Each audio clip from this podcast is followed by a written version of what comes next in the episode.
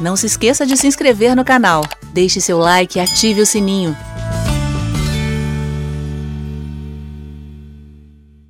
Mas hoje nós recebemos aqui novamente nos nossos estúdios o professor e escritor Natan Rufino, ele que tem se tornado um parceirão aqui do Vejam Só, sempre que está por São Paulo eh, nos comunica e a gente consegue organizar. Natan, meu irmão, obrigado novamente por aceitar o nosso convite, seja muito bem-vindo. Eu que agradeço, é um prazer. Muito bacana. Natan, ah, bom, antes de mostrar o material também, vou pedir para o irmão passar as informações aí, os seus contatos, né, o site que também é bem completo, para quem nos assiste ainda não conhece o seu trabalho, mas que lá vai poder encontrar muitas informações. Bom, em primeiro lugar, vocês me encontram facilmente na internet se vocês colocarem meu nome, né? Natan Rufino. Coloca no Google, a primeira coisa que aparece é o meu site, natanrufino.com.br. E dentro do site você vai encontrar links para as redes sociais. E lá também tem textos, áudios, vídeos, livros e pode procurar aí o que você quiser para o seu a sua edificação e tudo mais, tá? Mas eu queria fazer um agradecimento já, pode ser? Claro, por favor. Eu queria agradecer também as pessoas, né, meus apoiadores, mantenedores, o pessoal que está aí em parceria comigo no tocante ao dar e receber, como o Paulo diz lá em Filipenses capítulo 4, que possibilita inclusive as minhas vindas para cá, né? E graças a Deus isso tem acontecido e quero agradecer também a três editoras que são parceiras minhas, né, que me presenteiam com obras maravilhosas e que também eu indico sempre a Rema Brasil Publicações, inclusive vai aparecer aí um livro para vocês, que é Graça ao DNA de Deus. Depois vem a editora Chamada, o site da Chamada é loja.chamada.com.br, tem muito livro lá interessante. Vocês podem comprar os livros da Chamada usando inclusive um cupom no meu nome, né? Que é Rufino 2021. Da mesma forma, a editora Carisma também publicando muitas obras e um especial que é Dispensacionalismo antes de Darby, que está com o cupom no meu nome, que é Rufino 2023, tá? Dá uma olhadinha lá, procura, qualquer coisa me chama nas redes sociais, eu te ajudo. Boa. Inclusive, Nathan, já que o irmão falou de livros, de parceria, nós vamos mostrar algumas das suas obras. Tem outras lá e no site você vai encontrar também. Mas vou pedir bem rapidinho aqui uma apresentação desses materiais, Nathan, para quem nos assiste, até para a gente poder indicar. Vou mostrar aqui, ó, câmera 1 claro. um aqui, por favor. Esse aí é a Bíblia, o islamismo e o anticristo. Eu demonstro por que eu acredito que o anticristo vai ser um descendente de Ismael, meio misturado ali Ismael e Esaú, já que as famílias se aliançaram, né? E mesmo sendo pré-tribulacionista, talvez eu seja um dos poucos que defende essa ideia. Mas é um livro muito interessante. Sem dúvida, muito bacana. Inclusive, a gente já fez um debate aqui no Vejam Só com esse tema, com a presença do Natan. Foi muito edificante também. Força Divina a, da a Força Fé. Divina da Fé é uma exposição versículo por versículo daquela passagem de Marcos capítulo 11, quando Jesus Cristo, naquela época do seu ministério, morava em Betânia, né, juntamente ali com seus amigos, Maria, Marta e Lázaro, e ele todo dia viajava para Jerusalém, aqueles 2.775 uhum. é, metros, para poder se, é, ministrar, passar o dia e depois voltar. E num desses momentos ele encontra aquela árvore, ele ficou estava com, com fome, foi ver se tinha figo, não achou, amaldiçoou a figueira, a praga dele pegou, e depois os discípulos no outro dia se admiraram e perguntaram, é, aliás, é, falaram sobre o assunto, e aí ele vai explicar a grande lição de fé de Marcos 11, 22, 23 e 24. Então eu trato sobre isso em profundidade. Boa. E, para a gente encerrar, tá aqui Arrebatamento antes da tribulação. São 224 páginas falando sobre a historicidade do arrebatamento pré-tribulacional, citando alguns textos e documentos de, de, século III, século IV, século VI, século VII e por aí vai. Além também de tentar expor, no meu ponto de vista, quais são os melhores textos no Novo Testamento que defendem a visão pré-tribulacionista. Inclusive, é, é 2 Tessalonicenses capítulo 2, que talvez seja o texto mais importante sobre o arrebatamento pré-tribulacional. Que Paulo defende a tradição pré-tribulacionista. Tradição cristã pré-tribulacionista. ah, essa é muito boa. Eu, essa daí eu gosto. Boa, Natan, boa. Tem, tem, um, tem como ter um, um, preferido? Escreve tanto assim? Tem aquele que é meu mais o preferido é esse branco. Ah, é? Do é. comentário de Marcos, que legal. Que legal, é uma produção incrível. Ó, tem muita coisa. É, vale a pena, além de seguir o Natan, que tem muita informação, o site, as produções são super bem feitas, você vai ver os vídeos e tudo mais, e vale a pena você ter o um material também para você ler e crescer no seu conhecimento, tá certo?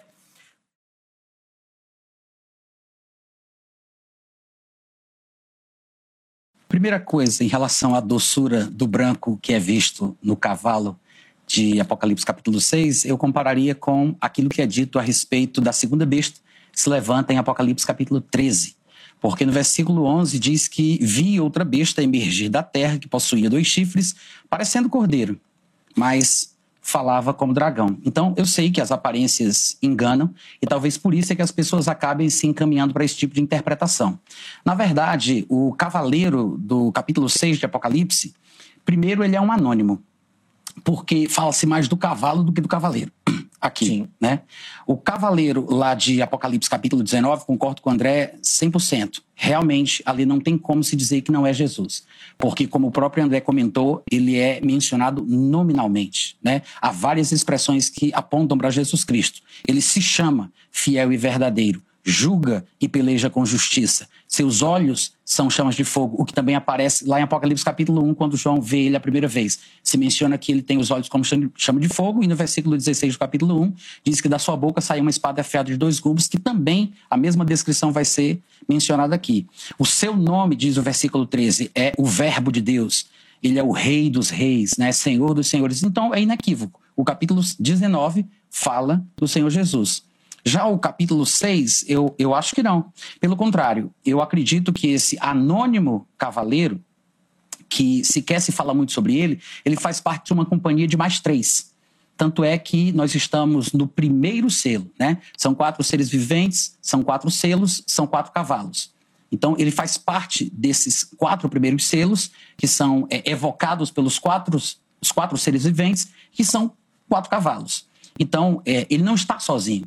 E curiosamente, diz aqui também no versículo 2 que foi-lhe dada uma coroa, ele saiu vencendo e para vencer.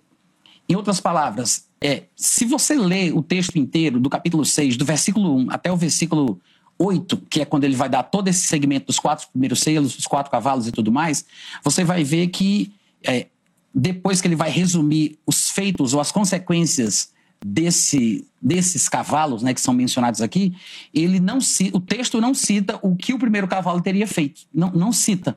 Ele vai citar as características de cada um, mas quando ele vai resumir, no versículo 8, ele diz que também tinha um cavalo amarelo, que na verdade é verde, né? E o seu cavaleiro sendo este chamado morte e o inferno que o estava seguindo. Aí ele diz: Foi-lhes, aos quatro, foi-lhes dada a autoridade sobre a quarta parte da terra para matar a espada, que é o segundo cavalo que tem a espada, segundo cavaleiro. Aí ele diz: pela fome, que é o terceiro cavaleiro, pela peste e por feras da terra. Então ele não menciona um feito do primeiro cavaleiro. Na verdade, parece que o primeiro cavaleiro é aquele que encabeça o propósito desta manifestação.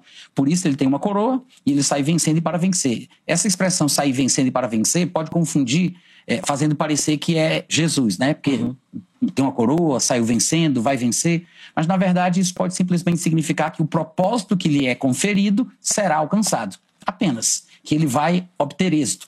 E se a gente for pro procurar é, textos na Bíblia que falem a respeito, por exemplo, de características negativas que o anticristo vai perpetrar, vai causar, se fala exatamente a mesma coisa, no próprio livro de Apocalipse também. Mas antes que alguém pense que eu estou dizendo que o cavaleiro do cavalo branco é o anticristo, eu não estou dizendo isso. Porque é, em, em Apocalipse 4, o João diz que ele viu uma porta aberta do céu e uma voz que dizia: sobe para cá. E aí ele subiu e no céu ele viu um trono, viu 24 anciãos, aí viu os quatro seres viventes e na sequência os seres viventes começaram a falar. É, é, o primeiro fala, aí vem o primeiro cavaleiro, o segundo fala, aí vem e assim vai. Então, o que ele viu parece que ele viu no céu. O anticristo não deve estar no céu junto com Jesus para cada um sair num cavalo. Não é isso que eu estou querendo sugerir. Mas provavelmente esse cavaleiro, juntamente com os outros três, representam representam as ações do anticristo, não somente do anticristo, mas também das coisas que se seguirão uhum. na abertura dos primeiros selos. Porque, do meu ponto de vista, o livro de Apocalipse retrata o desenrolar sequencial, cronológico, da tribulação, que se dá pelo rompimento de sete selos, pelo ressoar de sete trombetas e pelo derramamento de sete taças.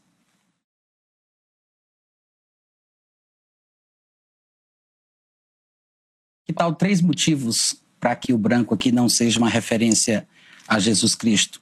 Primeiro motivo, é, Jesus é quem abre o selo.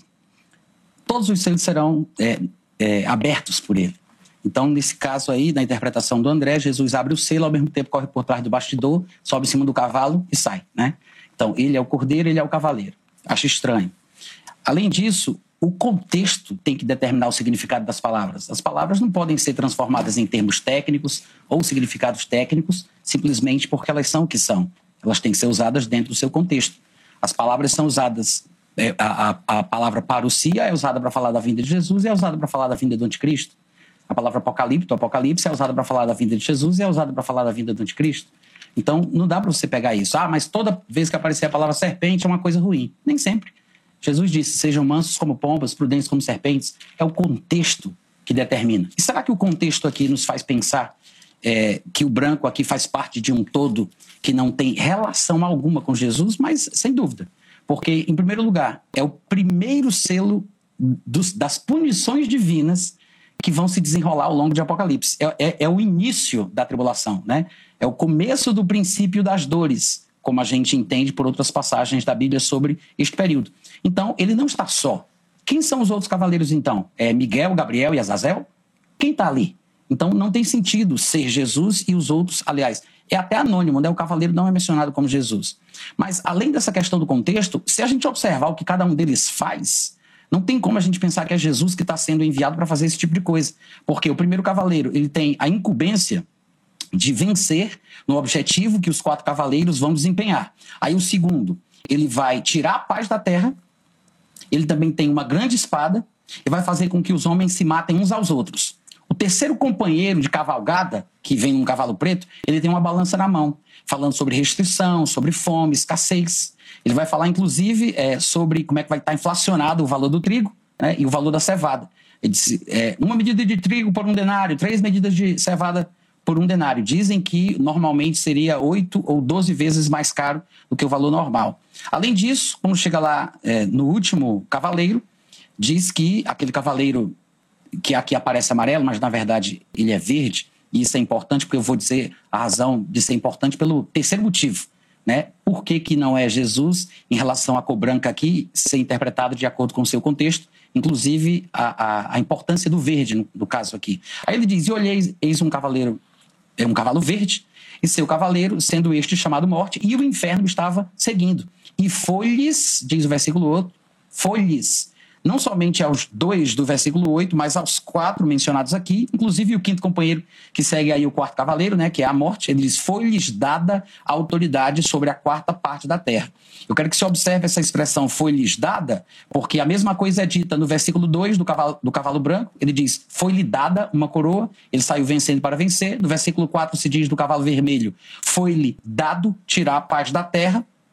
Então você vê que há uma consistência na linguagem. Não dá para a gente tirar o cavalo branco do contexto e dizer, não, isso aqui é diferente, os outros aí eu não sei o que é não, mas o branco aqui com certeza é Jesus. Não, eles estão num propósito só.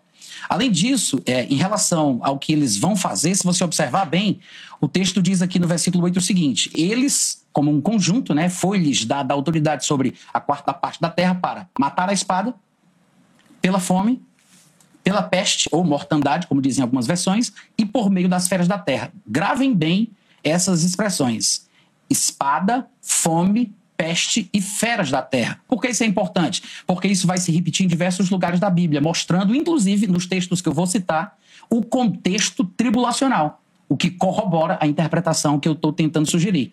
Em, Efe, é, em Ezequiel, capítulo 5, versículos 16 e 17, ele diz assim: Quando eu despedir as malignas flechas flecha, ele falou de arco, lá no começo. Segurou o arco. Do, cavelo, do, do cavalo branco. Cavalo. Aí ele diz: Vou despedir as malignas flechas da fome, as flechas destruidoras que eu enviarei para vos destruir. Então aumentarei a fome sobre vós e vos tirarei o sustento de pão. Lembrando que o pão é fabricado a partir daqueles grãos mencionados lá, porque o trigo ele é transformado em farinha de trigo e a farinha de trigo se transforma em pão. A cevada ela se transforma em farinha de cevada e aí vem o pão de cevada. Então ele está falando sobre a escassez do pão. Enviarei sobre vós a fome.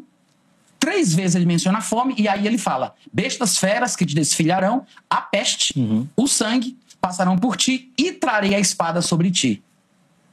Quer, só para concluir? Ou seja, as mesmas coisas que são mencionadas lá, e esse é o primeiro texto que corrobora a mesma interpretação, porque daqui a pouco você tá mais dois. Boa.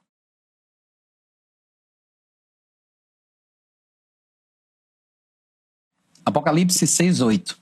Foi-lhes dada, foi-lhes, no plural, aos quatro, e o quinto também, né, que no caso é a morte que acompanha aí o, é o inferno que acompanha a morte, foi-lhes dada autoridade sobre a quarta parte da terra, para matar a espada, fome, peste, feras da terra. Eu li ainda há pouco é, Ezequiel capítulo 5, versículo 16 e 17, onde exatamente as mesmas coisas aparecem, e não por acaso, ele fala que são flechas, né? Uma alusão, talvez, ao arco na mão daquele cavaleiro do cavalo branco. Mas não é o único lugar onde se menciona as mesmas palavras com os mesmos significados. Você vai observar, por exemplo, que em Ezequiel 14, 21, né, eu li capítulo 5, agora o capítulo 14, no mesmo livro, ele diz: Porque assim diz o Senhor Deus, quanto mais se eu enviar os meus quatro mal juízos, aí ele fala a espada, a fome, as bestas feras e a peste. E é bom lembrar que cada uma destas destes quatro maus juízos, ou flechas, como ele diz no capítulo 5, estão juntos e distribuídos entre os cavalos. Aí ele diz: Quando eu enviar os meus quatro maus juízos contra Jerusalém para eliminar é, dela homens e animais. E aí, em Deuteronômio, capítulo 32, versículo 22 a 25, veja, lá para trás, mas isso também já era mencionado, exatamente com a mesma pegada de juízo divino. Olha o que ele diz: Porque um fogo se acendeu no meu furor e arderá até ao mais profundo do inferno, consumirá a terra e suas messes e abrasará os fundamentos dos montes. Amontoarei males sobre eles, as minhas setas, detalhe, hein? Setas, flechas, né? o arco, esgotarei contra eles. Consumidos serão pela fome, devorados pela febre e pela peste violenta. Contra eles enviarei dentes de feras, bestas feras, as mesmas que aparecem em Apocalipse, em Ezequiel, aqui em Deuteronômio. E ele diz: e ardente peçonha de serpente do pó. Fora devastará a espada, em casa dev é, devastará o pavor. Então, observe: a fome, a peste, a espada e as feras estão aqui. E, curiosamente, ele diz que são flechas, que são setas. Exatamente fazendo alusão às mesmas flechas de Ezequiel e ao arco que está lá, com as mesmas palavras, os mesmos acontecimentos. Seria muito estranho que isso não estivesse falando exatamente da mesma coisa. Muito estranho. Porque, na verdade, além de tudo isso, se a gente fosse dar uma olhadinha no contexto de Ezequiel capítulo 5, quando ele faz essa citação pela primeira vez, olha que curioso. Do versículo 5, naquela, naquela vez eu li apenas o 16 e o 17, mas olha o que ele vem dizendo do versículo 5 em diante. Assim diz o Senhor Deus: Esta é Jerusalém, pula, pula no meio das nações e terras que estão ao redor dela. Ela, porém, se rebelou contra os meus juízos. E aí ele vai falar mais sobre o que ele vai fazer com ela como punição. No 8 ele diz: Por isso, assim diz o Senhor Deus: Eis que eu, eu mesmo, estou contra ti e executarei juízos. Olha o que ele chama isso: juízos Aquelas setas são juízos no meio de ti, à vista das nações. Farei contigo o que nunca fiz e jamais farei. Eu quero que você observe essa frase. Eu nunca fiz e não vou repetir. Eu vou fazer contigo uma coisa que eu nunca fiz e nunca mais farei. O que é isso? É aquela mesma expressão recorrente de textos apocalípticos, escatológicos, que diz, por exemplo, nesse tempo haverá grande tribulação como nunca houve, nem jamais haverá. É a mesma coisa. Isso está em Mateus 24, 21, Daniel 12, 1, Apocalipse 16, 18, 18 Apocalipse 16, 18, 19, Jeremias 30, do 6 ao 7. É a mesma coisa. Essa expressão, como nunca houve na terra, como jamais aconteceu, nunca houve, nem jamais haverá, é exatamente o que o profeta está dizendo aqui. Farei contigo, Jerusalém, o que nunca fiz e que jamais farei por causa de todas as tuas abominações. Pulando para o versículo 12, aí ele diz: Uma terça parte de ti para concluir, Natan, morrerá de peste e será consumida de fome. É, outra terça parte cairá a espada. Depois ele diz: Desembaiarei a espada e assim se cumprirá a minha ira. Ou seja, a ira de Deus que é derramada durante a tribulação no escalonamento cada vez maior, é retratada aqui como essa, esses acontecimentos: peste, fome, espada, etc., que aparecem lá. É que daí, na sua visão, na tribulação, não, não pode ser Jesus, tem que ser a, por causa da manifestação Ali do anticristo. não, porque né? é o começo da tribulação, é o Entendi. princípio das dores. Tem que Jesus ser a manifestação do anticristo. É por aí. Eu acredito que, na verdade, todo o juízo de Apocalipse é causado por Deus. Hum. Não tem como pensar que não Sim, é Deus sim, que está fazendo sim. isso. Embora tenha pessoas que tentem justificar Deus, Tirar Deus não é, mas não é. Não Tá. tem sentido. O próprio Cordeiro é quem está abrindo os selos. Né? E quando você vai falar sobre a ação do anticristo, é, na verdade, uma vara da ira de Deus. O anticristo é um instrumento Hum. para manifestar a sua ira. Como aconteceu no Antigo Testamento. Há um padrão de comportamento divino para punir o seu povo quando está em rebeldia. Você vai encontrar textos falando sobre o que ele fez contra Israel através da Síria e o que ele fez através da Babilônia. Da mesma forma, ele vai usar o anticristo né, para punir o povo de Israel. E no final, assim como ele fez, que ele puniu a Síria e puniu a Babilônia, ele também punirá o anticristo no final da tribulação, quando ele vier. Mas as ações do anticristo, e não só as ações do anticristo, como também as próprias, os flagelos, os, os momentos cataclísmicos, os ter... tudo ali é orquestrado e determinado por Deus. E todas essas pragas e os selos, as trombetas que, e, as taças que vão aumentando né, no grau de sofrimento é uma coisa que o próprio Deus está orquestrando. Sim, é, Lutero fala muito do diabo de Deus, né? De, de Deus usando. É, em 1 Coríntios 5, Paulo diabo. diz isso: olha, Sim. vamos entregar esse homem a Satanás para a destruição da carne, Sim. a fim de que o espírito seja salvo. Se Ou seja, no dia. Satanás ali, o homem morre fisicamente, mas o espírito é salvo. Sim, como instrumento. Boa.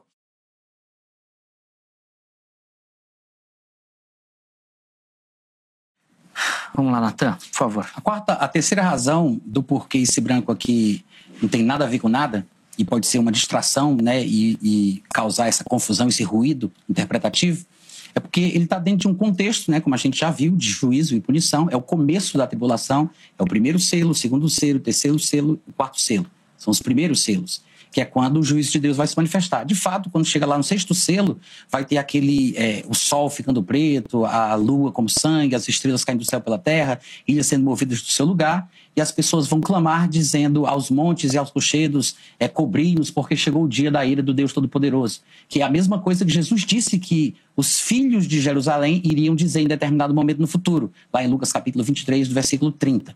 Então, o que é interessante é que isso aqui é o juízo, não é a manifestação de Jesus. Ah, mas é, esse juízo não é causado por Jesus? Sim, no sentido de que é a ira de Deus e a ira do Cordeiro.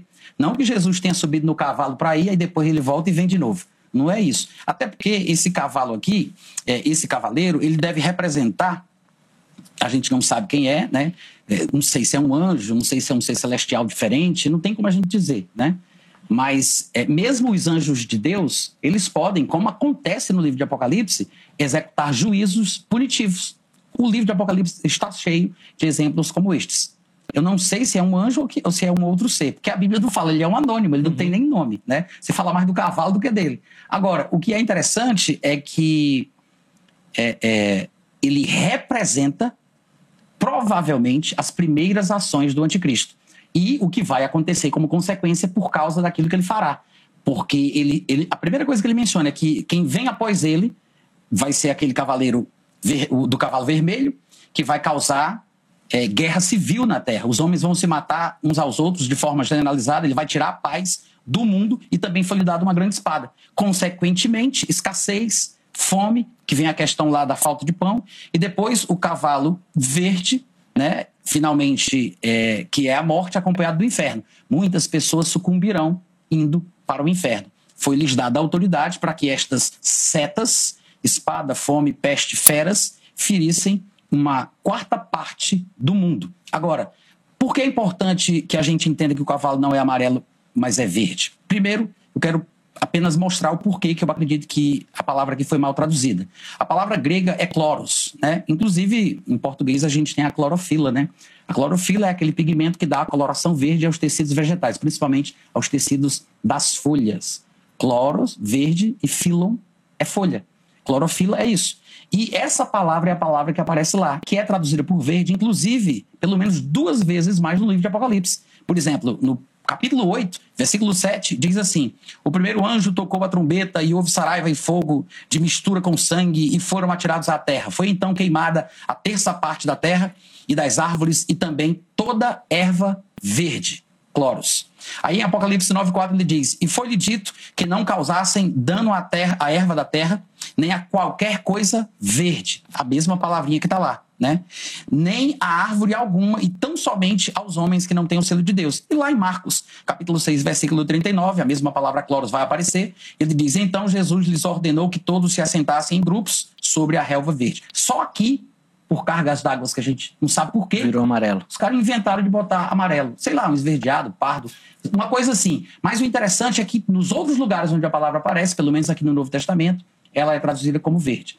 Pega depois, quando chegar em casa, uma folha de papel o pessoal que está me ouvindo aí, faça o teste. Pega uma folha de papel. Para concluir, Natan. E pega os lápis de cor e aí você faz. Né? O branco você pega o próprio papel quando você vai recortar.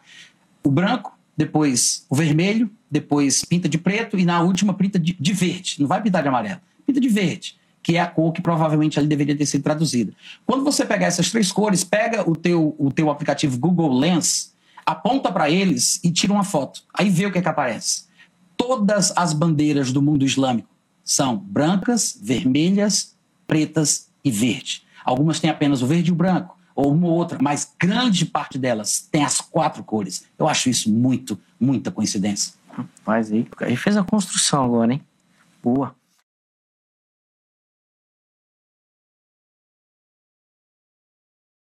Tá? Então, em Apocalipse 6.2, esse é o caso. Tá? O cavaleiro que monta sobre o cavalo branco não pode ser uma pessoa ruim, senão ela não seria descrita por meio da cor branca. Nem eu disse que era ruim, hein? Mas o irmão deu a entender que talvez seja um anticristo não, ou outra mentira, figura. Mentira, mentira. Podia ser um anjo. pode ser. Não foi, Zeca? Não, até falou, você não, não deu referência ao anticristo. Eu disse é que é, como, é como um anjo, um ser celestial, mas As representa. É, representa. Não o é o anticristo, ele não está no céu. Como ações iniciais do anticristo, né? Ele representa uma movimentação que se dará na Terra.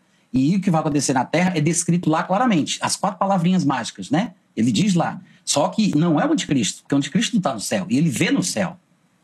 Tá, então, o irmão não é o anticristo aqui. Claro que não, ele não está no céu. Tá, então, o irmão seria um anjo, é isso? Não sei, não está escrito anjo. Mas quando você descobrir, me manda a resposta. Tá. É, não, eu já dei a resposta. É Jesus Cristo é. que nós temos aqui. Não, eu quero a resposta certa. Não, é a resposta certa. É o que nós temos em Apocalipse 19. É o que nós temos em Apocalipse 19 de uma forma muito clara. Outra coisa, André, tá. que você falou aí que não é verdade sobre o que eu disse, é porque eh, quando eu estava falando sobre o verde, eu estava falando sobre a tradução e não então, sobre o sentido no contexto. Uma coisa não tem nada a ver com não, a outra. Tem tudo a ver uma coisa não, com a outra. Tem, tradução e sentido tem, tem, tudo a ver. Porque Como o que contexto tem a ver com sentido, meu irmão? Como que tradução tem a ver com sentido? Bom, como? Tá bom. Tradução e sentido. É, é? Na verdade, a tradução é uma coisa, o sentido tradução, vai depender do contexto. Tradução tem tudo a ver com sentido. Então, tradução é, é a tentativa de mostrar o sentido na nossa Ó, língua. A palavra parousia, ela significa vinda mas ela pode ser usada para falar da vinda do anticristo ou da vinda de Jesus. Tá, existem palavras a, que de fato... apocalipto também. Existem palavras poli, A palavra semion também, que são sinais, palavras, os sinais do anticristo, os sinais de existem Jesus palavras Cristo. polissêmicas que podem ser usadas com diversos sentidos. Tá, mas não é o caso da palavra leucos. É a mesma coisa. Não é o caso da palavra leucos, da palavra lavar em hebraico. Tá? Essas palavras não têm diversos sentidos. Tá, tá bom, quando então. empregados com, com sentido metafórico, com sentido alegórico. Não pode citar, por exemplo, um texto bíblico em que a palavra branco seja usada com sentido negativo, como uma referência a, a um ser que não seja bom, ou uma coisa que não seja boa? Existe algum texto bíblico que fala sobre isso? Não sei, não me lembro. Não me lembro. não lembra porque não existe. Não, eu não sei. Você sabe? Eu sei, eu fiz essa pesquisa então e de você, fato não há. Você é desenrolado mesmo, tu é o bichão, hein, cara? Não, o irmão não fez uma pesquisa para participar do programa? Sim, mas eh, André, eu, eu acho que pesquisa. isso não tem nada a ver, André. A, a cor, tem nada a ver. A cor, o significado da cor branca não tem nada a ver com o debate? O que a gente está debatendo então? Não é a cor branca? É, na verdade, eu A gente está debatendo exatamente o sentido da cor branca, não é? Como isso não tem a ver não, com o debate? Não, eu vim falar sobre o cavaleiro do cavalo branco.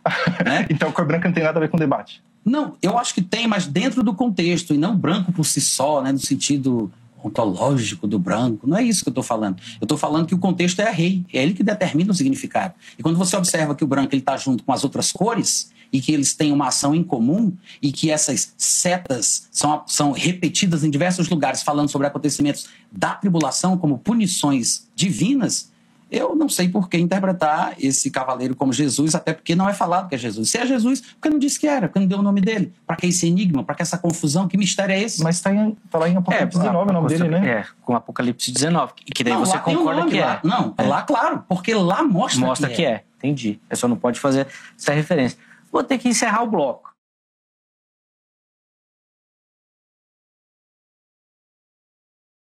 É, então, é interessante que lá em Apocalipse 6, 2 diga que foi lhe dada uma coroa, ele saiu vencendo e para vencer, mostrando aí um propósito destruidor, né, maligno, que haveria de começar sobre a terra. É apenas o primeiro selo. São sete selos, sete trombetas e sete taças. E o próprio livro de Apocalipse apresenta esse escalonamento do juízo divino, né? Porque se você observar, lá no finalzinho ele diz que foi dada autoridade a eles, aos cavaleiros, deste início do juízo, para é, destruir, matar a quarta parte da terra. Né? Ele, ele fala exatamente isso. Só que quando você vai passando para frente no livro de Apocalipse, você vai perceber que isso vai aumentando em proporção. Em Apocalipse capítulo 8, do 7 ao 10, No 7 ele fala que. Isso agora nas trombetas, né? Ele fala que será queimada a terça parte da terra. No versículo 8 ele fala sobre a terça parte do mar. Depois, no versículo 9, ele diz: morreu a terça parte da criação que ainda tinha vida. No versículo 9, ainda ele fala da terça parte das embarcações sendo destruídas. E no versículo 10, a terça parte dos rios e etc e tal. Depois, um pouquinho mais para frente, lá no capítulo 16, agora nas, nas, nas, nas taças, ele vai falar que no versículo 3 derramou o segundo anjo a sua taça no mar e este se tornou em sangue como de morto. Aqui diz que é anjo, né? Que a gente pode dizer que é anjo, porque diz que é anjo. O anjo é, derramou a taça e se tornou em sangue como de morto e morreu todo ser vivente que havia no mar. E mais para frente, no versículo 20, ele diz: Todas as ilhas fugiram e os montes não foram achados. Então se observa a quarta parte, a terça parte, toda parte. Né? Então é o que vai acontecendo o juízo. Por quê? Porque o, o livro de Apocalipse ele retrata o escalonamento do juízo divino ao longo da, do período tribulacional. O primeiro selo, como a gente viu aqui, é o início. E muito provavelmente esses quatro cavaleiros representam as ações iniciais do anticristo. Porque a demarcação, conforme o meu entendimento do surgimento do anticristo, se dá quando ele faz um acordo com muitos por sete anos. Então, é, não é o anticristo. Eu sei que algumas pessoas acreditam que seja, mas não faz sentido porque o contexto mostra que ele estava no céu. Então não é o anticristo, mas pode representar o que vai acontecer na Terra com o surgimento do anticristo, as guerras nas suas campanhas militares, essa morte generalizada que ele diz que muita gente vai morrer porque o segundo cavaleiro tem uma espada. Depois disso vem a fome, a escassez como consequência dessa guerra, né? E depois ele fala sobre pestes e etc e tal. Então, para mim, é uma referência a esse tipo de acontecimento. E sobre a questão de ele, o, o, o cavaleiro do cavalo branco, ele tem uma coroa saindo para vencer, você vai observar que isso está em harmonia com textos do próprio livro de Apocalipse e outras passagens que falam, por exemplo, sobre ações ou autorizações que o anticristo recebe. Repetindo, eu não estou dizendo que é o anticristo, uhum. mas tem alguma ligação, tem alguma representação ao anticristo e às ações que ele promoverá durante a tribulação. Né? Apocalipse capítulo 13, versículo 5 diz quase a mesma coisa que aparece lá no versículo 2. Foi-lhe dada. Né? Porque se fala isso, foi-lhe dada uma coroa. Aí diz, foi-lhe dada uma boca que proferia arrogâncias e blasfêmias e foi-lhe dada a autoridade para agir 42 meses. Aqui, no caso, o contexto fala sobre os três anos e meios finais da tribulação, porque a gente está em Apocalipse 6 no começo, mas lá em Apocalipse 13 ele está falando dos 42 meses finais. Né? É um tempo, dois tempos, metade de um tempo. São três tempos e meio para cada lado. E o livro de Apocalipse vai relatando o que acontece em cada metade. Em Apocalipse 13, versículo 7, você vê que ele diz: foi-lhe dado, é outro versículo, tá? Apocalipse 13, eu li o 5 e agora eu estou lendo o 7. Foi-lhe dado também que pelejasse contra os santos e os vencesse. Eu acredito que isso aqui tem ligação direta com o que, é, o que está sendo mencionado lá. Para concluir, Natan. E os vencesse. Deu-se-lhe ainda autoridade sobre cada tribo, povo, língua e nação. E Apocalipse 13, 2, né, que seria o versículo anterior a todos estes, diz que a besta que via era semelhante ao leopardo, com pés como de urso, boca como de leão. E deu-lhe o dragão seu poder, seu trono e grande autoridade. E por aí vai. Boa, Natan, muito obrigado, meu irmão, pelo carinho, novamente de aceitar o nosso convite, estar aqui. Eu, particularmente, sou fã, gosto muito da, da história. A gente já bateu papo aí no podcast que eu tenho com os amigos. Foi super legal conhecer também a sua história e admiro demais o seu trabalho também. Por isso que faço questão do irmão estar aqui para poder compartilhar, além de ser um nome muito pedido. Já te falei isso, né? Uhum. Se eu fosse seguir o pedido dos meus internautas, eu ia estar aqui todo dia, debatendo, um aqui, debatendo aqui no Vejam Só. Obrigado, meu irmão, pelo Obrigado. carinho. Deus abençoe demais. Ó, os contatos do Natan à sua disposição lá no nosso perfil oficial do Instagram. Tá bom? Chega por lá para você pegar essas referências e, e segue o Natan nas redes sociais. Vai lá no site que tem muito material bacana para você curtir e aprender também. Tá bom?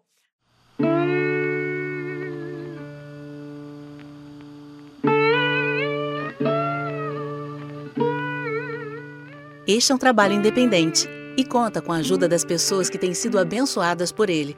Se você quiser fazer parte do grupo de mantenedores desta obra, se informe das opções disponíveis na descrição deste vídeo. Agradecemos pela atenção e pelo carinho. Deus abençoe.